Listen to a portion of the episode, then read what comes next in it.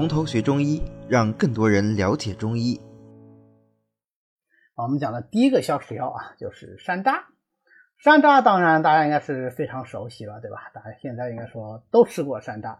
那么山楂它是蔷薇科的落叶灌木或者是小乔木植物啊，野山楂啊，或者是山楂的果实，一般是这个秋天和冬天交界的时候啊，秋末冬初的时候山楂就熟了，和果子红了，然后把它采下来晒干，生用或者炒用都可以啊。那么山楂呢？呃，它的这个味道我不说，大家都知道了，对吧？酸酸甜甜，那所以它是酸甘，呃，微温的啊，归脾胃和肝经。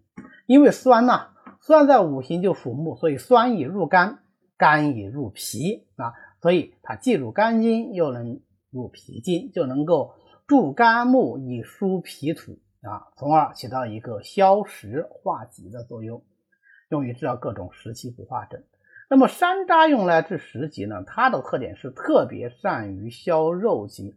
啊，李时珍在《本草纲目》里面讲啊，呃，这种肉吃多了以后啊，消化不了啊，肚子撑起来的这种病人，就有山楂一味药啊，煮水然后来喝，就可以起到很好的效果。他甚至还讲了一下他的这个亲身经历，说是他们家邻居啊啊有一个。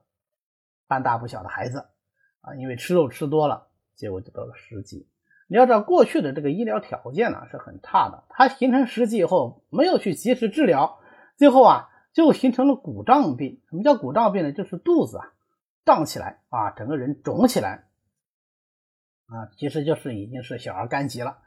那么有一天他自己到这个野外去玩，哎呀，看到很多这个山楂树，哎呀，太开心了。啊，那因为那个时候条件差呀，对吧？有点野果子吃是一件很开心的事情，他就爬上去吃了很多山楂，吃到什么程度呢？啊，吃到饱啊，就是山楂吃饱，这是什么东西都没吃，就光吃山楂把这饭饭给耽搁掉了。吃完以后就开始吐，吐什么？吐痰水啊，吐痰水，然后得泻。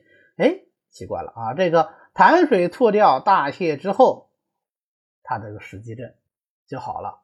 肚子也消了，水肿也退了，后来这个孩子呢就好起来了啊。所以山楂治疗这种肉食素食停滞效果是特别好的啊，单用就有效。当然了，如果配伍使用，那疗效就更好了啊。配上神曲啊、麦芽呀啊，治疗各种食积不化症啊，效果都很好。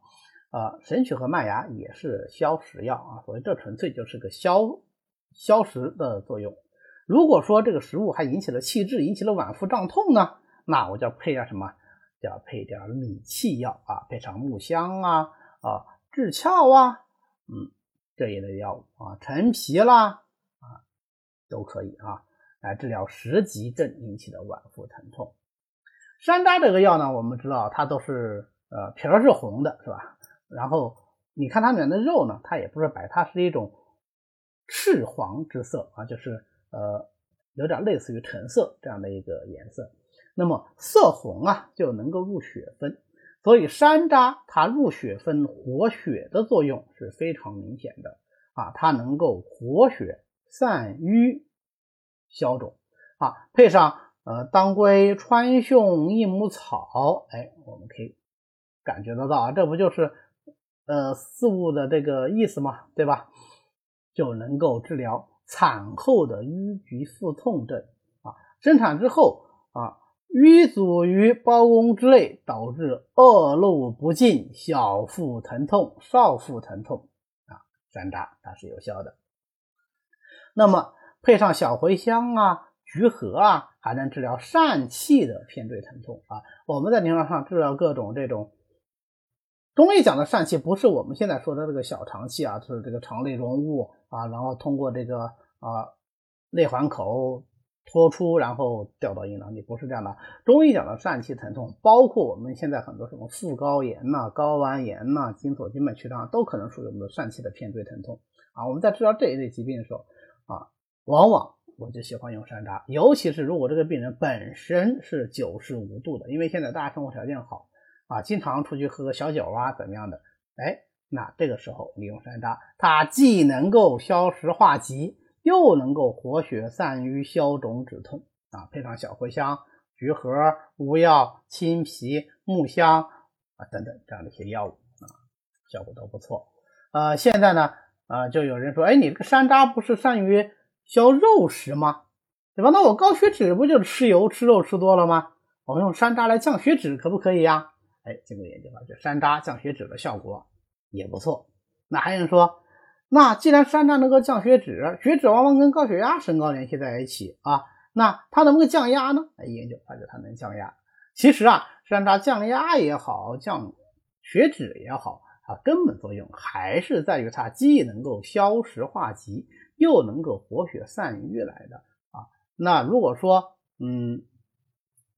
就因为这个山楂，它呃经过研究能够治疗高血压或者是降血脂的话，那我们高血压病人都用山楂不就好了吗？啊，不是那么简单的，咱们还是要在辩证的基础上啊来用啊，这样效果就很好。当然了，如果这个人本身就有食积症，本身就喜欢吃肉，然后同时用高血压，那我们选山楂当然就更有理由啊，效果也会更好一些。好的。今天呢，我们就讲到这里。为了方便大家和其他喜欢中医的朋友一起来学习和讨论中医知识，我们呢建了一个微信群，欢迎大家扫描下方的二维码，添加我们的管理员的微信，然后发送“从头学中医”，他就会拉大家入群的。那么我们下次再见。